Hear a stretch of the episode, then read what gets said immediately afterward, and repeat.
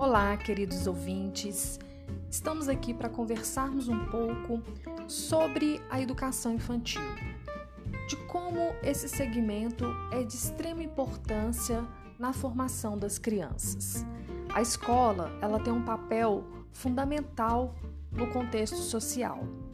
E hoje vamos conversar sobre a infância como construção social e suas 100 linguagens.